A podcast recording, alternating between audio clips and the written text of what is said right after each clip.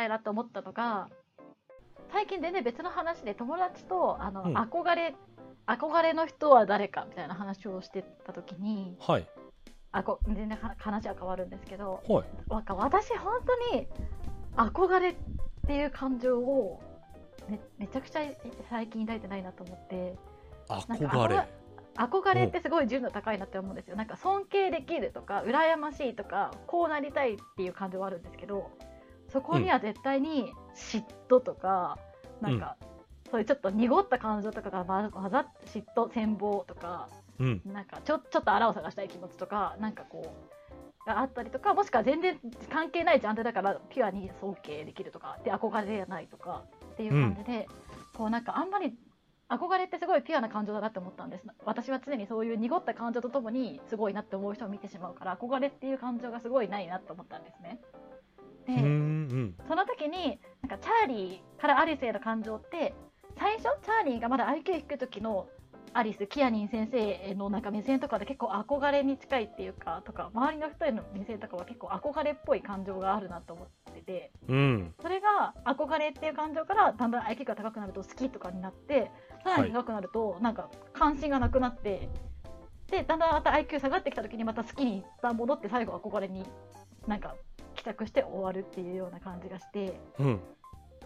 なんかその時になんかその中途半端な理性とかはなんか感情感性をただ鈍らせるだけだなってすごい思ってうん。純度の高い感情を持てるあの持てる人とかっていうのはそういう打算なしに人を信頼したり愛したりできる人っていうのって持つことってすごい高度な技で IQ めっちゃ低いとかじゃないともしかしたらできないのかなって思ったりとかなんかもう難しいかなんか感情逆にすごい高度な技だなって思って。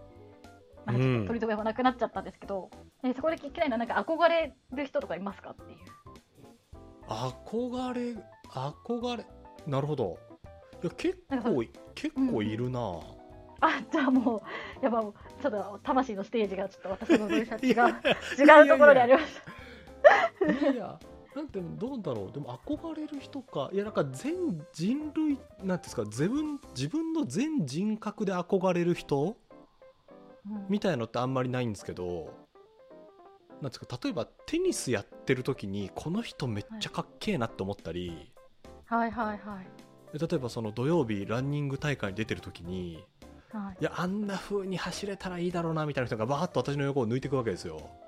はいはいはいはい。まあそういう感情はめちゃくちゃあるけどあれは憧れではない。ミキさんが言ってる憧れとはちょっと違う。うん。なんかあこなんかそうですね。私がもう本当私のイメージする憧れははい。最近抱いてないからすごい昔になっちゃうんですけど、まあ、うんうん。本当中学生の時とかにはい。こうなんかすごいあのかっこいい先輩とかを見て素敵って思うような気持ちみたいな。あーなるほどた例えば？とかあの、うん。本当彩色兼備で美しくて勉強もできてみたいなうん。人とかを見た時に確かにすごい憧れの気持ちがあったなって思うんですよね。うこうこうなりたいって心の底から何の何の曇りもなく私もこういう風になれたらいいなって思うみたいな。あ。なんかすごいちょっと少女主義っていうかちょっと感傷的な感じの例えで申し訳ないんですけどそれそういう気持ちを大人になってからーうん。私もこういう風になりたいなって思うピュアに思うことがすごいできなくなったっていう。あー。えなんかミキさんにこれの私のこの感情は憧れなのかどうなのかをちょっとちょっと判定していただきたいんですけど、えー、えー、はい。例えばなんかわ私はあの将棋の羽生さんすごい好きなんですよ。はいはいはいはい。ああの将棋棋士全般私憧れる人が多いんですけど。あじゃあ最近ニュースなんかいいニュースありましたね将棋であそう藤井聡太君がタイトル取りましたとか。そうあそうはいはいはい。その何ていうんですか憧れるこの人本当にかっこいいなって思う人めちゃくちゃ多いんですよ。将棋やってる人に。はいはいはい。あのなんて言うんでしょう。物事の捉え方がすごい素敵だなとか勝負に対する向き合い方、ほん。あ自分もこういうそういう風に向き合えるようになりたいなって思うことめちゃめちゃあるんですよ。はいはいはいはい一方でその人になりたいとは特に思っていない。例えば私羽生さんの考え方すごいかっこいいなと思うしうん。感性もめちゃくちゃ素敵だなと思うんですよ。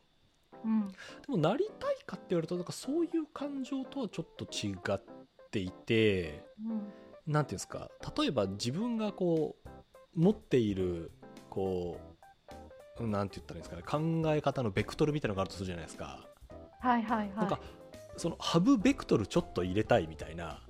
はいはいはいはいはい。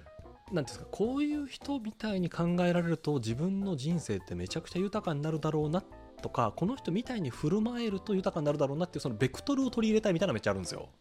うんうんけどそのなんていうんですかその全人格ごとなりたいとかあっていうのは思わないですけどこれは憧れではい？や憧れなない気がします。これは憧れ。おうおうなるほど。それで言うとめちゃくちゃありますねあじゃあもうさすが。めっちゃある。へえ逆にミキさんあんまりそのなんていうんですかこの人のこれがとかあんまりないないですか？いやあるんですけどめっちゃに濁った。でもこの人だっ濁てこの人だって絶対ダメなとこもあるはずとか思いながら 思いながら探す。なぜなぜそれ混ぜちゃうんですか？うーちょっとあの私がまだちょっと鍛錬が足りないですね。えなんか結構そういうピュアピュアにこうそう純純度高く人との感情を持つみたいなことがめっちゃできないなってことをあのこの本とかを読んでる時にやっぱチャーリーが最初結構本当にあまり複雑な感情をうん。自分の中に解釈できないから結構純度が高いじゃないですか感情の。高い。っていうっていう時になんか思いました。なんか私はなんか本当なんかむ無駄になんか頭でっかちになって本とか読みすぎたせいでけ結局なんかそのそれを糧にできてない人間なんじゃないかみたいな。はい。序盤のなんかチャーリーのこの、はい。今日は句読点を教え教えてもらったから全部全部書いちゃいますみたいなやつ見るとなんかめっちゃ めっちゃ可愛いってなりますもんね確かに。可愛いってなるそう。確かに確かに。なんかそういうその純粋な感じはい。がなんかあのなんか私はそのなんか知識とかをそういううまく活用できてなくてそういう純粋な感じをただ曇らせることにしか使ってないんじゃないかみたいな ふうなことを思いましたね。本を読んでる時に。はい、なるほど。はい、そうなのか。そうなのか。確かにな。いやミキさんミキさんピュアですよ。はい。うん。ミキさんいやミキさんピュアですよもの ありがとうございます。ありがとうございます。いやいやそんなそんな。ね。でもだからラストがすごいなんか美しいものな感じがしたんですよね。どどんどん純度が高まっていく感じがして。なるほどなるほど。なんかもちろんかな悲しい悲しい切ない気持ちはあるし、はい。あるんですけどあるんですけどなんか一方でこう純純度がこうどんどん高まっていく感じがしてなんか以前はここでそういう美しさを感じなかったんで、うん。なんか前と全然違う美しい小説のように感じたのが新鮮でしたね、はいこういう小説？前は普通に、うん。はい、どうぞかわいそうって思った。ま前は普通にかわいそうって思ったんですよね。へえ多分高校生の時は本当にかわいそうだなって思思ったんですチャーリーのこと？ずっと賢いままで入れたらよかったのにっていう。そうそう入れたらよかったのにって思ったんですけど、うん。今回はそうそうとも言い切れないっていう感じがすごいしたのが面白かったですね。うーん。今の今の三木綿貫はい。い話やなと思ったんですね、うん。まあいいなんか100%いい話とは思わないですけど、うん、そそうですね。いい話だなって思いました、はい、三木さんがこれ編集者で持ってこられたらどどうしろって言いますか、このまま行こうよってなります？でも絶対このまま行こうですよね、へえうん、じゃあ見る目があるってことなんですね。だしなんか映像化とかよりもあのラジオドラマとかにしようとかっていうとああ声。なんかあんま映像とかうん良くないと思う。あの想像力を狭めるから。みんなおのおの解釈した方がいいいいと思います。確かになテテキストか、まあ、せめてサウンドドラマぐらいがいいんじゃないかって、確かに。うん。語り口とかでこう強弱つけながらやるといいかもしれないですよね、うんうんあやっぱうんビジュアルとかは作んない方がいいんじゃないかって私は思います、そうかもそうかも。そうかもしれないですねこの主観で語ってくっていう感じがそもそもめっちゃいいですもんね。うんうん、誰の声で読んでほしいですか？えー、あめっちゃ難しいですね。うん。チャーリー誰の声かな？誰がうまくできるかな？この振れ幅を。ああの安倍貞夫とかかな。おおできそうじゃないーできそうできそうだなと思った、うん。その純度の高い序盤のその感情から真ん中の小難しいところまで。うん、うん。そうかも、うん、ちょっと聞きたくなりますよね、うん、ちょっと今聞きたいなと思っちゃっに。聞きたいなって思っちゃいた安倍ますよね。貞をアルジャーノに花束をでもう今あの、うん。検索するところでしたもん。聞きたい、うん。うん、ないんでそんなものは存在しないんですけど、ね。ただ我々が聞きたいっていうだけですね、うん。えー、これはいい話だったなアルジャーノに花束うん。そんなところですか。そうですね。はい。でも次読み返すのはきっともうちょっとなんか他者とのかそう関係性とか、うん。そこをもうちょっと今回は結構主主観目線でし自分自分という主体目線で読んじゃったけど次は他者との関係性をどう捉え直すかみたいなところから読み返したら面白そうだなって思いました、確かに確かに。うん。それいいっすね。こう定期的に読み直すものが増えてきますね。増えてきますね。うん。いや今日なんかとある会社のお代表の人と話をしてたら、その人好きな、はい。好きな言葉というか心に残った言葉を全部メモしてるんですって。あのすごい。はい。おアプリのメモ帳かなんかえ違うわ。Google の Docs かにメモしてて、うん。で、うん。今それが29ページありますと。宝物か、ね。すごいな宝物がで毎月1回見返すんですって、はい、であこれいいなと思うこととかこれはちょっとステージが変わってきたなってものは排除していくんですって。へえだから1ヶ月に1回その見直しをして見直されたものが今29ページあるわけですからだから見直さなかったらもっと偉い量なわけですよはてかもう本当磨きに磨き込まれたもうピカピカのダイヤモンドのような29ページがあるわけですね、うん。いいですね。で多分それは昔めちゃくちゃ刺さったけど今は違うなっていうものとかがこうやっぱあるわけじゃないですか、うんうんうん。まあ、ちょっと本って大きい大きいというか量が多い媒体ですけど、まあ、このアルジャーノに花束はそういう意味ではえー繰り返し読めば読むほどさっきの家族の話じゃないですけどうんうんこう金銭に触れる分が変わっていきそうな感じがしますよね。うん。いやーいい話。いい話だった。うーん。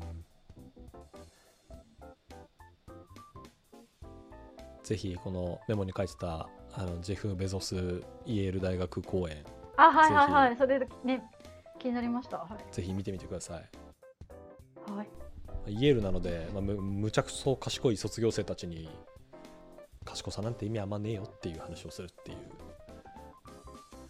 やつなんですけどだからいいねいい大学のスピーチってマジ名スピーチ多いですよね。そうっすね。個人的にはあのみんなが見ているスタンフォードのスティーブ・ジョブズより私このジェフ・ベゾスのあーコネクティングとどっちよりこっちの方がいいですか？あ個人的にはこっちの話の方がなんかあの少なくとも今の今のというかここ10年ぐらいの自分の心にはまだ刺さってるのでなんかあまりなんですか自分のスタートアップスタートアップできないなっていうのは毎回その その価値観で感じるんですけど。なるほど。さて次は何をしますか？何にしてみますか？次またビジネス書行ってそのお後う。ちょっとまた私戯曲行きたいと思ってるんでちょっと探します。な おうおうおう。じゃあこのハーバードからの贈り物をどうですか？